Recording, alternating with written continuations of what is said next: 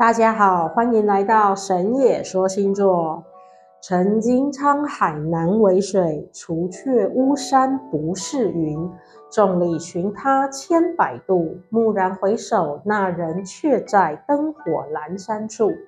从人们爱念的诗词当中，就可以知道感情之于人生的重量。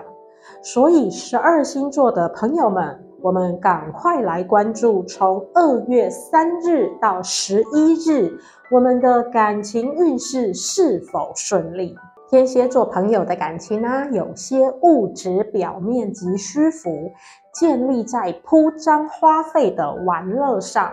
至于感情的深度有真心几许，只有你自己最清楚。如果是同时脚踏多条船，是不是要当渣男渣女？你得好生决定。射手座朋友的感情运势会突发意外，可能的原因是来自于性格上造成的相处不易，还有彼此之间的争执不和。你呀，也是只顾自己，不太体恤对方，所以两个人的感情方向发展并不一致，所以很难并肩同行。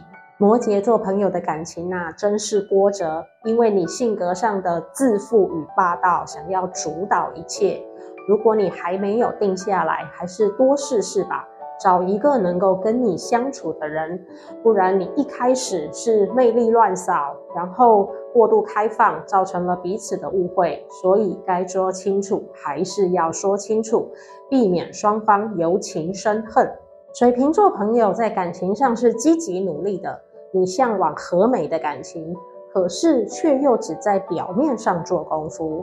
如果你没有办法深度的去感动对方，这仍然是无用之功。你不敞开心胸，谁又能将真心交付给你呢？接下来我们要说的是双鱼座、牡羊座还有金牛座这三个星座朋友们的感情运势，因为行星影响状况雷同，所以我们合并来说明。月亮星啊，行运在这三个星座的第五宫。月亮有阴晴圆缺，所以人的感情也会有起伏顺逆。但是总体来说啊，算是平顺的。人与人之间贵在相处，要把握当下，懂得珍惜。双子座跟巨蟹座朋友们，这两个星座在第五宫都没有主星。守护星座的力道虽不强，但是也有它牵引发展的方向，是吉凶参半的情境。相处当中有和谐美好，也有不稳定的波澜，是有分手的隐忧。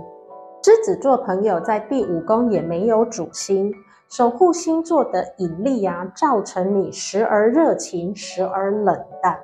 其实你想要感情顺利发展的。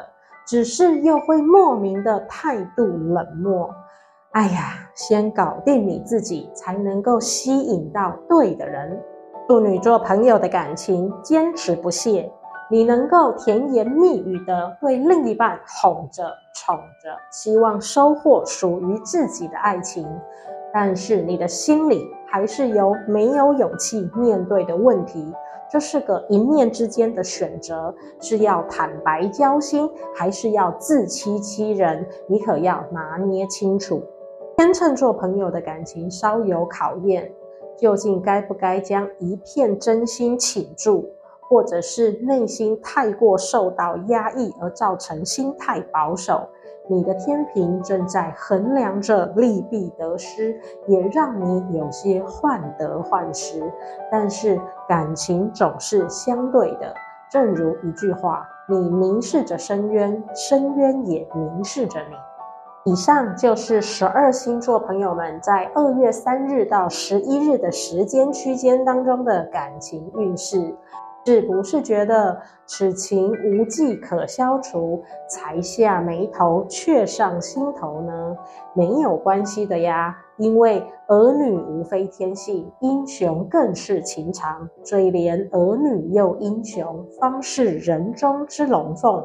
我们神也说星座祝福大家都能走好感情路。